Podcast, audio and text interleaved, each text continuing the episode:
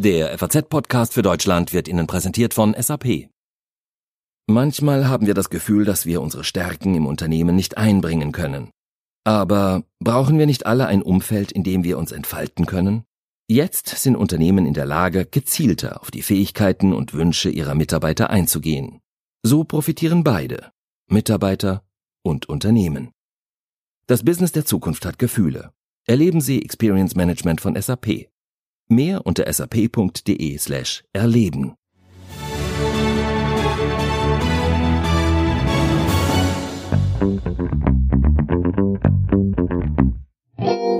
Herzlich willkommen zu unserem FAZ-Podcast für Deutschland an diesem Dienstag, den 24. März. Wir schauen heute zunächst nach Spanien, wo das Coronavirus Szenen wie aus einem Horrorfilm produziert. Und wir sprechen, und da geht es mal nicht vordergründig, um diese Seuche, nur ein bisschen, mit dem Spotify-Europachef Michael Krause über Streaming, über Musik und über Podcasts. Ich freue mich drauf, hoffe Sie auch. Schön, dass Sie da sind.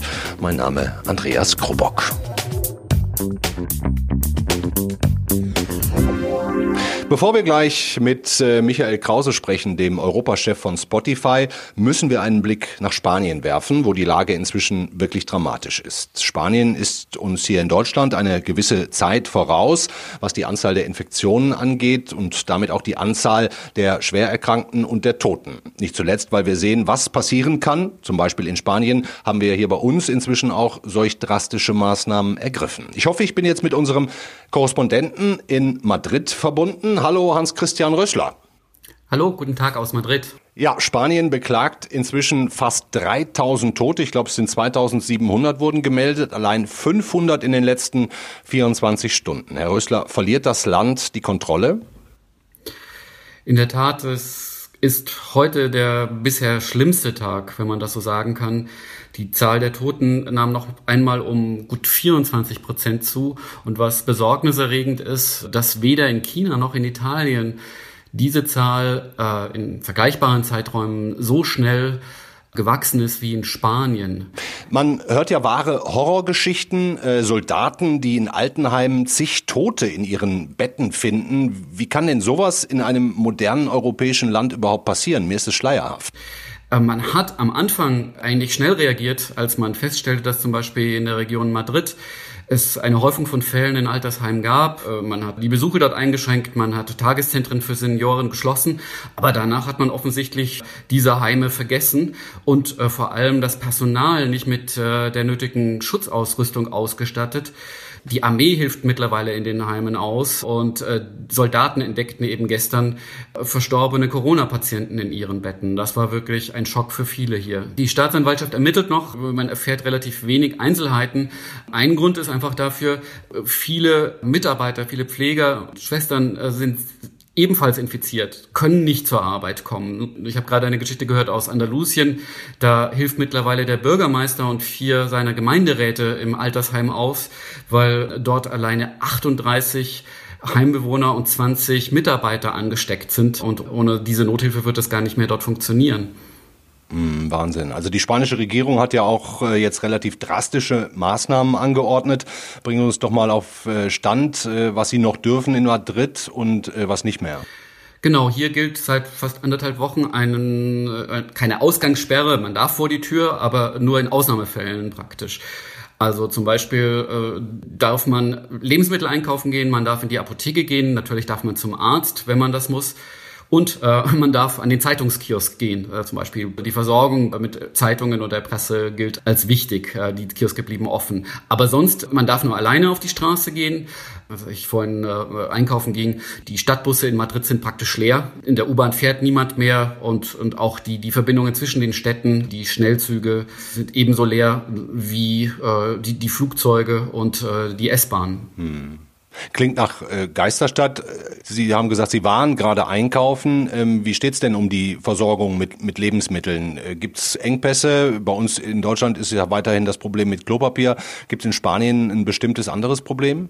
Nein, äh, ich muss auch schmunzeln. Ähm, Toilettenpapier ist ja auch das lange Zeit das große Thema gewesen. Wobei beim letzten Einkauf habe ich festgestellt, dass es wieder Klopapier gab, aber zum Beispiel fehlten dann Bananen. Wobei äh, ich, ich glaube, es gibt hier keine größeren Engpässe. Das sind eher zum Teil noch logistische Schwierigkeiten. Aber natürlich, man fragt sich, was aus dem Süden Spaniens noch so alles kommen kann. Ne? Auch dort sind äh, die Bauern und die Erntearbeiter eingeschränkt. Ne? Die Hygienemaßnahmen werden erhöht. Das wird, könnte auch Auswirkungen auf die Verbraucher in Deutschland haben, ne? die ja auch äh, gerade zum Beispiel frische Erdbeeren aus Spanien konsumieren äh, und, und, und vieles andere, was hier aus Absolut. dem Garten Europas kommt, ne? wie man das nennt manchmal. Ne? Gibt es eigentlich ähm, eine Erklärung dafür, dass Madrid äh, und die Region drumherum jetzt neben der Lombardei in Italien im Grunde die am schwersten betroffene Region in Europa ist?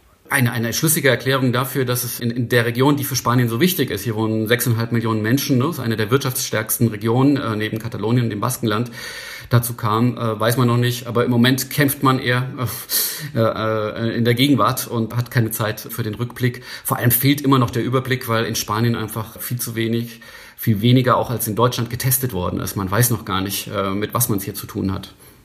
Hm, Sie haben äh, jetzt in den vergangenen Tagen auch einen Artikel in der FAZ geschrieben aus Madrid mit dem äh, Titel Das Schlimmste kommt erst noch. Ähm, müssen wir uns da auf noch schlimmere Nachrichten aus Spanien jetzt einstellen eigentlich? Das ist anzunehmen. Die gute Nachricht war ja, ne, zu den Maßnahmen der Regierung gehörte, dass sie endlich Tests gekauft hat und äh, anfängt, nicht nur schwere Fälle zu testen. Also mit mehr Tests wird es natürlich, wird man auch mehr Infektionen nachweisen, was äh, am Ende jedoch hilfreich ist, dass, da man weiß, wo die Probleme liegen. Schon deshalb ist anzunehmen, dass die, die Zahlen zunehmen. Ähm, das, das sagte auch der Nothilfekoordinator er meinte, dass der Scheitelpunkt, der Höhepunkt äh, vielleicht in der Woche erreicht wird und dann äh, das Abflachen der Kurve zu beobachten ist. Aber eine Garantie gibt es dafür nicht. Besorgniserregend ist ja, sind ja die Zahl der Toten, die hier äh, jeden Tag raufgeht, so dass hier in Madrid gerade in einer Eislaufbahn eines Freizeitzentrums eine, eine Leichenhalle eingerichtet werden musste, weil die Krematorien äh, nicht mehr Schritt halten können. Und äh, jeden Tag gab es bisher mehr Tote allein hier in Madrid. Ja, Hans-Christian Rösler, vielen Dank nach Madrid. Ähm, alles Gute. Gerne. Hoffen wir mal, dass es in Spanien ein bisschen besser wird. Ja, hier hofft man das. Die Leute sind nicht panisch, äh, sondern man ist bestürzt über die Zahlen. Aber, aber man kämpft weiter und äh, die Regierung und die regionalen Behörden tun eine ganze Menge und vor allem die Pfleger, denen und die Ärzte, denen jeden Abend wirklich ab 8 Uhr hier von den äh, Balkonen und aus den Fenstern minutenlanger Applaus gespendet wird. Man hat das Gefühl, es dauert jeden Abend länger, es wird jeden Abend lauter. Äh, das, äh, das tut allen wohl und äh, stärkt das Gefühl, dass man zusammengehört und äh, dass, dass man nicht verloren ist. Immerhin. Muchas gracias, hasta luego, vielen. Dank, alles Gute, Hans-Christian Deutschland. Ja, Ihnen Tschüss. auch. Tschüssi. Als wir vor ein paar Wochen angefragt haben bei Spotify für ein Interview, da war das inzwischen alles bestimmte Thema Corona noch ziemlich weit weg. Und äh, wer hätte schon gedacht, dass wir heute zum vereinbarten Interviewtermin gar nicht so entspannt und in aller Ruhe über Streaming, Musik und Podcasts reden können, wie wir das eigentlich geplant hatten. Und dennoch freue ich mich wirklich sehr, dass es heute klappt, quasi von Homeoffice zu Homeoffice und begrüße den Spotify Europachef. Hallo Michael Krause. Große. Ja, hallo, vielen Dank für die Einladung und schön, dass es trotzdem klappt. Ja, sehr gut. Ich habe gerade nochmal nachgeguckt. Genau heute vor vier Wochen äh, haben wir Sie gefragt, ob Sie äh, Lust haben, mit uns zu reden. Hätten Sie sich vorstellen können, dass sowas möglich ist, dass innerhalb so kurzer Zeit fast alles zum Stillstand kommt? Ähm, nee, ich glaube, wer das vor vier Wochen sich schon genau so vorgestellt hat, äh, vor dem ziehe ich auf jeden Fall meinen Hut und hat höchsten Respekt. Ähm, natürlich hat sich schon angedeutet, dass das eine ernsthafte äh, Situation wird, aber dass das äh, so eingreifend in das tägliche Leben von eigentlich allen, allen Menschen ist, äh, auch global. Wir haben ja auch immer noch viele Konferenzen mit meinen Kollegen in LA oder in Schweden oder in England und alle sind in der gleichen Situation. Also, dass das ein so globales und so einschneidendes Ereignis wird, das war natürlich für vier Wochen äh, noch nicht absehbar für mich. Und äh, klappt das bei Ihnen ganz gut mit dem Homeoffice, mit der Kommunikation untereinander? Ja, also bei Spotify sind wir immer schon sehr flexibel gewesen, was die Arbeitsbedingungen angeht. Äh, das heißt, wir haben im Grunde eine Homeoffice-Regelung immer schon gehabt. Das heißt, die meisten sind auch dafür vorbereitet, auch von zu Hause zu arbeiten. Ähm, und äh, das machen wir jetzt auch konsequent für alle äh, schon seit äh, guten zwei Wochen. Ähm, und auch natürlich Reisen sind jetzt eingeschränkt. Aber dadurch, dass wir auch äh, so, so Cloud-Systeme benutzt haben von Anfang an, ähm, sind wir da eigentlich sehr gut vorbereitet und sind zumindest technisch und von den Arbeitsabläufen in der Lage, ähm, alles so weiterzumachen wie bisher. Auch wenn mir die Kollegen sehr fehlen hier in meinem Homeoffice. Was sind denn da für Sie gerade die größten Schwierigkeiten? Wobei im Business gibt es ja keine Schwierigkeiten. Also sagen wir mal, was sind die größten Herausforderungen? Ähm, naja, einmal ist natürlich eine Herausforderung. Wir haben, äh, wie fast jede Firma wahrscheinlich, Mitarbeiter in ganz unterschiedlichen Lebenssituationen. Ähm, einige sind zu Hause mit kleinen Kindern, die jetzt irgendwie noch beschult werden müssen tagsüber. Ähm, andere sind ganz alleine zu Hause, teilweise auch in kleineren Wohnungen. Ähm, also erstmal äh, ist vor allem unser Interesse auch, äh, den, den sozusagen die Lebenssituation der Mitarbeiter ähm, einen Gedanken zu schenken und zu gucken, wie können die jetzt damit gut umgehen. Ähm, wichtig, dass da vor allem dann die Familie äh, an erster Stelle steht. Ähm, und ansonsten ist jetzt rein vom, vom Business her die Herausforderung äh, eigentlich minimal in dem Sinne, dass wir tatsächlich über die äh, Videokonferenzen und über äh, die Arbeit in der Cloud und, und über E-Mail und so weiter äh, normal weiter arbeiten können, jetzt rein von dem, vom wirtschaftlichen Prozess her. Mhm. Die äh, großen Videostreaming-Dienste, die sind ja von der EU-Kommission angehalten worden, die Streaming-Qualität zu reduzieren. Äh, sind Sie da auch angesprochen worden? Ähm, kann ich jetzt nicht sagen, ich konkret bin nicht angesprochen worden. Ähm, man muss allerdings ja auch im Hinterkopf haben, dass ein Audio-Streaming ein Vielfaches kleiner ist als ein Videostreaming. Ähm, und äh, in dem Sinne ist das, denke ich, bei uns jetzt kein, ähm, keine Kapazitätsproblematik, die dadurch entsteht, dass viele Leute Musik hören. Wenn man in Ihre Biografie schaut, dann sieht man, der Michael Krause war vor zehn Jahren noch in der Plattenindustrie bei Universal. Stimmt das so in etwa zehn Jahre, ne? Es waren 20 Jahre tatsächlich. Wann haben Sie denn gemerkt, ähm, dass die Musikwelt durch das Streaming komplett auf den Kopf gestellt wird? Gab es da sowas wie einen Erweckungsmoment? Ähm, ja, das kann man glaube ich schon so sagen. Also ich war 99, 2000 ungefähr, ähm, da war ich gerade bei Universal und da war ja schon absehbar, äh, also ich kam da aus, aus meiner Uni und, und war auch noch an der Uni tätig und ähm, alle Studenten haben schon äh, fleißig illegal äh, Lieder runtergeladen und hatten ihre großen Festplatten ähm, und haben da irgendwelche File-Sharing-Dienste, die damals äh, existierten, wie Napster und Kazaa und so weiter genutzt. Ähm, mhm. Und äh, als ich dann bei Bertelsmann war, da haben wir tatsächlich auch so ein, äh, so ein Streaming-artiges Projekt gehabt, das hieß damals Gnap und äh, da haben wir so eine Download-Streaming-Plattform für, ähm, für Netzbetreiber, äh, zum Beispiel in Spanien, äh, angeboten. Ähm, und dann ist parallel halt äh, Spotify schon äh, gestartet und ähm, das war auf jeden Fall dann genau die richtige Antwort. Ähm, rein von der Historie ist es ja so, dass Spotify in Schweden entstanden ist und, und unser Headquarter weiterhin in Schweden ist. Und äh, der Daniel Eck, der unsere Firma gegründet hat, kommt eben auch aus dem Haushalt mit vielen Musikern. Und in Schweden war die Situation noch viel dramatischer als in Deutschland, äh, weil es da auch keine Gesetze gab, die irgendwie gegen dieses illegale Downloaden, ähm, das dann halt da eben nicht illegal war, äh, vorgegangen ist. Deswegen war die Plattenindustrie in Schweden noch viel gebeutelter als jetzt in Deutschland zum Beispiel. Ähm, okay. Äh, insofern war das auf jeden Fall für uns dann in dem Fall sogar ein Vorteil, dieses neue Geschäftsmodell ähm, dann eben in, von Schweden aus einführen können und später dann eben in die Welt hinauszutragen. Wir sind jetzt in 79 Ländern live. Und insgesamt gesehen hat, hat dieser, dieser ähm, Umstand, denke ich, der gesamten Branche dann auch sehr gut getan. Also jetzt sieht man wieder zweistellige Wachstumsraten. Auch in Deutschland ist der Markt wieder um über acht Prozent gestiegen dieses Jahr, also im letzten Jahr. Mhm. Insofern mhm äh, war das dann genau die richtige Antwort. Ähm, aber sie kam eben auch daraus, äh, aus der Notsituation dann, ähm, die damals entstanden ist durch die, äh, durch die digitalen, äh, nicht kostenpflichtigen Angebote. Ja, ich habe mir jetzt so ein bisschen versucht, Zahlen anzuschauen. Oft sind die so ein bisschen veraltet. Aber ähm, ist es richtig, dass im Moment etwa eine Milliarde Menschen weltweit streamen? Ähm, genau, da gibt es, glaube ich, keine ganz genau, also die IFBI veröffentlichte Zahlen. Es geht auf jeden Fall in die Richtung, dass das äh, circa in, in, dem, in dem Umfang Das heißt, ist. Spotify ist Weltmarktführer. Ähm, warum entscheiden sich denn so viele Menschen für Spotify? Was macht es attraktiver als die Konkurrenz, als die ganz Großen, als Apple, Google oder auch Amazon? Genau, also wir sind äh, tatsächlich äh, einer der ersten am Markt gewesen, haben sehr viel Erfahrung gesammelt ähm, und haben als Strategie mittlerweile auch uns darauf äh, fokussiert, dass wir Audioinhalte anbieten. Das heißt nicht nur Musik, sondern auch Podcasts zum Beispiel. Ähm, gleichzeitig sind wir ein sehr ähm, neutraler Anbieter. Das heißt, wir sind auf allen Geräten verfügbar. Äh, wir haben über 250 Hardware-Kooperationen. Das heißt, auf jedem Gerät eigentlich, was eine Internetverbindung hat und Musik rausgeben kann, ähm, sind wir im Grunde auch vertreten. Ähm, gleichzeitig haben wir von Anfang an ein Freemium-Modell gewählt. Das heißt, man kann uns entweder werbefinanziert und damit dann für den Endkunden erstmal kostenlos äh, konsumieren ähm, oder eben mit dem Premium-Modell ähm, dann für einen Fixbetrag und ohne Werbung. Ähm, und äh, das sind, glaube ich, so ähm, Vorteile, die wir haben, die, äh, die uns auf jeden Fall unterscheiden. Gleichzeitig hilft uns die Erfahrung und die zum Beispiel über drei Milliarden schon kreierten Playlisten auf Spotify ähm, natürlich auch sehr gut den Markt zu verstehen und auch die Zusammenhänge zwischen verschiedenen Musikstücken zu verstehen ähm, und wer welche Musik äh, gerne hört, zu welchen, zu welchen Umständen und so weiter. Ähm, das mhm. hilft uns auf jeden Fall auch sehr.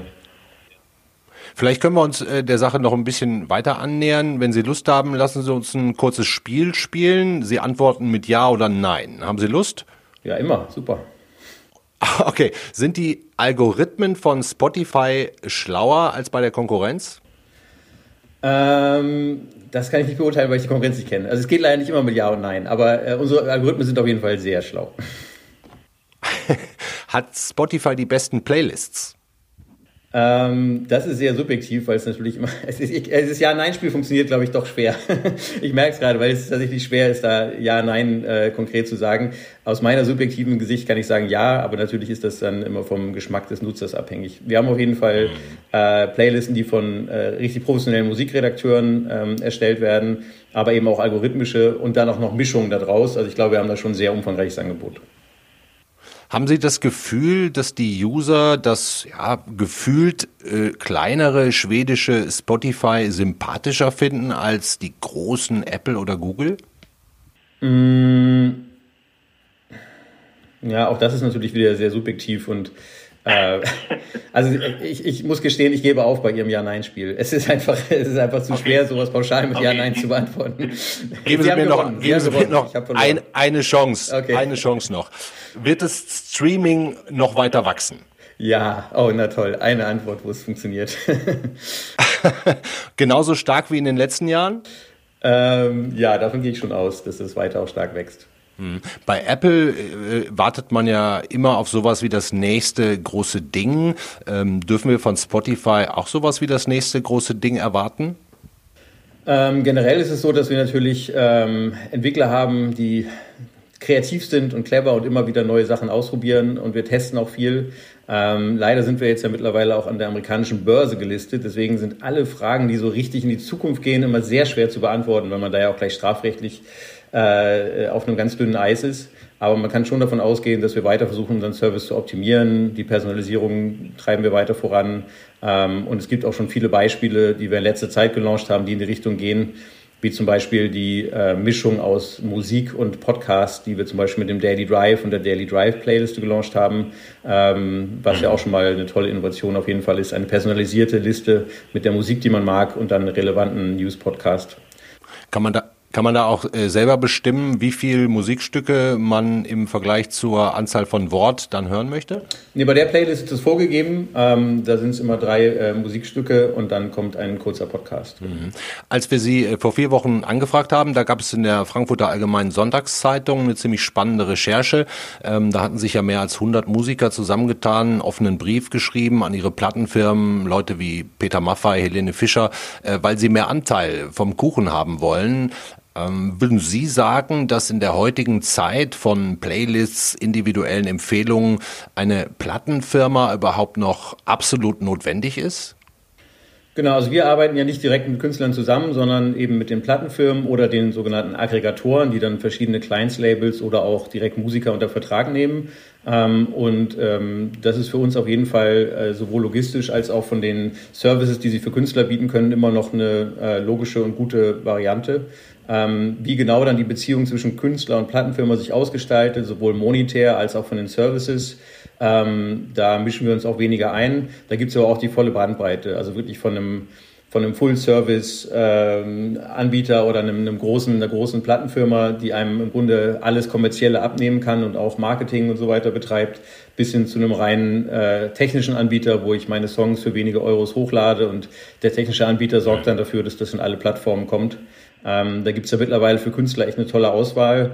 Und ich glaube, für Künstler ist auch generell ähm dieses äh, Bezahlmodell erscheint mir so ein bisschen kompliziert. Kann man vielleicht einfach erklären, was äh, für die Musiker äh, hängen bleibt? Irgendeine Faustformel so auf 1000 Streams einen Euro oder ist es noch viel komplizierter? Es ist tatsächlich relativ kompliziert, aber man kann es versuchen, ähm, ohne jetzt alle so komplett zu langweilen, mal auf so drei Sätze runterzubrechen. Ähm, wir nehmen Geld ein, sei es durch Werbung oder durch äh, die Abo-Modelle, äh, die Abo-Gebühren, die wir von unseren Kunden einsammeln. Äh, diese ganzen Gelder packen wir in einen großen Topf, ähm, den nennen wir Label Pool zum Beispiel bei den, äh, bei den Masterrechten, also bei den Rechten, die an die Plattenfirmen ausgeschüttet werden. Und äh, der wird dann ausgeschüttet, basierend darauf, wie viele Songs von welchem Künstler gehört wurden, an die verschiedenen Labels, die das dann wiederum ihren Künstlern weiterreichen. Ähm, das heißt, es ist eigentlich so eine marktanteilsgerechte Ausschüttung basierend auf den Geldern, die wir ausschütten. Und das sind äh, circa 70 Prozent. Man kann das auch in unseren Börsenberichten nachlesen. Aber circa 70 Prozent von den Abogebühren zum Beispiel werden an diesen Topf getan und an die Künstler verteilt. Wir müssen natürlich auch noch über Podcasts reden. Logisch. Äh, warum hör Warum hören die Leute so gerne Podcasts? Also es ist ja jetzt ein Boom, der schon ein paar Jahre anhält. Wie erklären Sie sich das?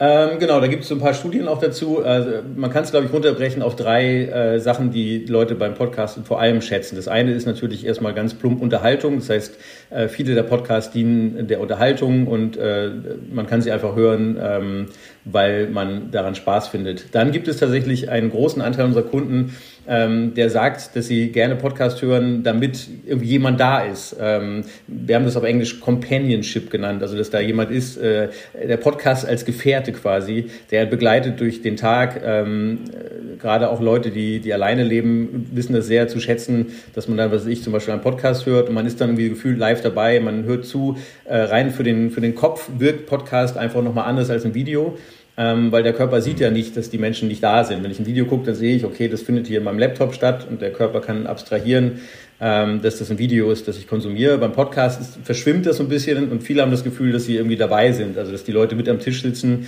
oder hinter einem sitzen und man eigentlich so dem Gespräch wirklich in echt zuhört.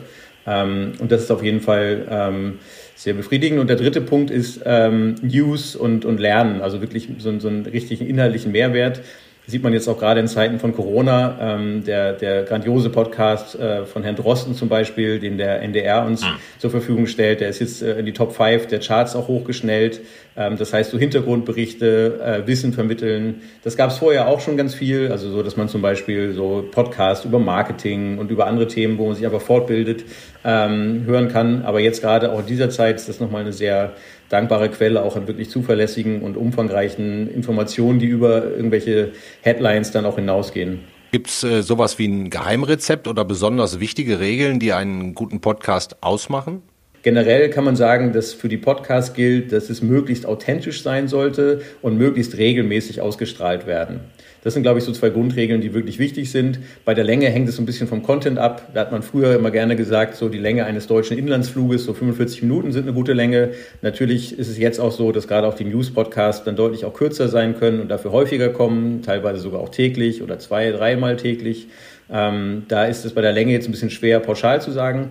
Was man pauschal sagen kann, dass so, so Authentizität und, und die die, die Regelmäßigkeit sehr wichtig sind. Es bilden sich da sehr viele Rituale. Also um ein Beispiel zu nennen, vielleicht noch ja. äh, sowas wie Fest und Flauschig, das kommt dann am Sonntagabend äh, raus, äh, normalerweise. Ähm, Entschuldigung, am Samstagabend um 0 Uhr, also am, am Sonntagmorgen. Ähm, und das muss dann auch da sein. Und viele stellen sich dann darauf ein, dass sie am Sonntag, den verbringen sie dann damit, morgens im Bett fest und flauschig zu hören oder beim Bügeln oder äh, auf dem Weg zur Arbeit dann am Montag. Und das sind so Rituale, die sich dann einschleifen, die sehr wichtig sind, dass man den Podcast dann auch immer wieder hört. Aktuell übrigens fest und flauschig sogar fünfmal pro Woche äh, aufgrund der aktuellen Lagerkoller-Situation der Protagonisten. Ich werde auch oft hier im Haus gefragt, äh, wie sich Podcast von Radio unterscheidet, also inhaltlich, jetzt nicht von der Ausspielungsweise. Was macht denn ähm, ein guter Podcast anders als eine Radiosendung? Ähm, naja, zum einen möchte ich dazu sagen, dass wir natürlich auch mit Radiosendern durchaus auch gut zusammenarbeiten. Das eben erwähnte, äh, der eben erwähnte Podcast von Herrn Drosten ist ein gutes Beispiel. Wir arbeiten mit fast allen öffentlich-rechtlichen Stationen ganz eng zusammen und verbreiten deren Inhalte auch entsprechend. Das heißt, ähm, da gibt es nicht nur jetzt einen Unterschied, sondern auch eben eine aktive Zusammenarbeit. Ansonsten ist es prinzipiell erstmal so, dass der Podcast, wie Sie gerade schon gesagt haben, halt immer zum Abruf steht, während das Radio traditionell ähm, eher linear funktioniert. Das heißt, ich schalte ein und höre das, was dann gerade läuft. Ähm, das ist, glaube ich, dann doch weiterhin auch der Hauptunterschied. Ähm, ansonsten inhaltlich, äh, genau, besteht das Radio ja doch maßgeblich aus Musik und Sprachinhalten und beide gibt es dann jetzt rein von der inhaltlichen Variante auch auf Spotify. Wenn wir jetzt hier bei der FAZ, wir haben ja inzwischen auch selber neun verschiedene Podcast-Formate über ein weiteres nachdenken würden, ähm, wozu würden Sie uns raten? Was würden Sie sagen? Medienhaus wie die FAZ, was wäre da aus Ihrer Sicht der spannendste Podcast? Ähm, naja, also generell ähm, gibt es natürlich schon immer Bedarf auch für Nischen. Also das sehen wir schon, dass es äh, ganz erstaunlich ist, was man in der Nische alles bewegen kann. Also ein gutes Beispiel ist vielleicht ein American Football Podcast, äh, Football Bromance, ähm, der mehr Abrufe hat als äh, eigentlich alle Fußball-Podcasts, obwohl wir jetzt hier im sehr fußballtreuen Deutschland sind, ähm, weil die sich halt sehr gut auf diese eine Nische fokussiert haben und die sie sehr authentisch und sehr unterhaltsam bedienen. Ähm, und wenn ich jetzt äh, als FAZ gucken würde, welche meine Ressorts, äh, wo habe ich denn noch die Power oder wo, wo sind noch äh, Spezialisten, die ich, auf die ich zurückgreifen kann und welche Nische könnten die vielleicht besetzen, äh, so würde ich da, glaube ich, rangehen. Ähm, und dann äh, würde ich entsprechend in die Daten gucken und in die Charts, wo noch Lücken zu erkennen sind und gucken, wie ich diese Lücken dann eben authentisch und mit dem Wissen und den, den Redakteuren, die ich eben schon da habe, auch glaubhaft besetzen kann. Ja, wir haben ja jetzt auch letzte Woche den Wissenspodcast gelauncht mit äh, Sibylle Anderl und Jörg Müller-Jung. Gibt es natürlich auch schon einige, aber ich glaube, äh, das ist natürlich auch sehr interessant jetzt im Moment vor allem zum Thema Corona. Okay, letzte Frage, Herr Krause. Was ist Spotify in zehn Jahren für ein Unternehmen?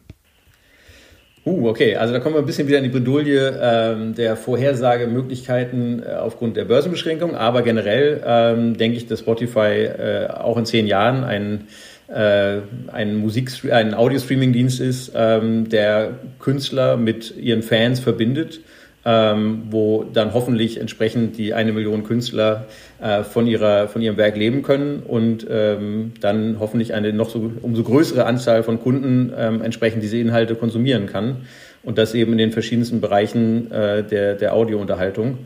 Ähm, und so pauschal kann ich es, glaube ich, aktuell nur lassen. Okay, vielen Dank, Michael Krause. Alles Gute, jetzt gerade in der Corona-Zeit auch vor allem gute Gesundheit. Ja, Ihnen auch. Vielen Dank und passen Sie auf sich auf was sonst noch in der Welt wichtig war. Es ist eine historische und bislang einmalige Entscheidung. Japans Ministerpräsident Abe macht den Weg frei für die Verschiebung der Olympischen Spiele. Olympia wie auch die Paralympics sollen nun im nächsten Jahr stattfinden, aber immer noch Tokio 2020 heißen. Und wir haben noch eine Nachricht aus der deutschen Fußball-Bundesliga. Der Spielbetrieb soll wegen der Coronavirus-Pandemie vorerst bis zum 30. April ausgesetzt bleiben. Der Lebensmittelhändler Rewe will die Beschäftigten in seinen Supermärkten und den Discountern der Tochter Penny für den Einsatz in der Corona-Krise belohnen. Für die Mitarbeiter in den Märkten und der Logistik gäbe es einen Bonus von insgesamt mehr als 20 Millionen Euro, hieß es. Ein gallisches Dorf hört nicht auf, die ganze Welt zu begeistern. Mit Asterix hat Albert Uderzo eine einzigartige Comicfigur geschaffen, deren Erfolg ihresgleichen sucht. Nun ist der französische Zeichner gestorben und nicht nur die Gallier weinen. Das war der FAZ Podcast an diesem Dienstag, den 24. März. Ich kann Ihnen wie immer am Ende ans Herz legen. Schauen Sie mal auf Faznet. Da haben wir zum Beispiel einen Corona Newsletter. Jeden Tag können Sie sich anmelden, gibt es einen schönen Überblick, aber natürlich auch einen Live-Ticker für alle, die ganz nah dran sein wollen und quasi minütlich wissen wollen, was alles passiert. Aber natürlich auch eine Menge Zusammenfassungen. Das war's für mich an dieser Stelle. Ich wünsche Ihnen noch einen schönen Abend und bleiben Sie gesund.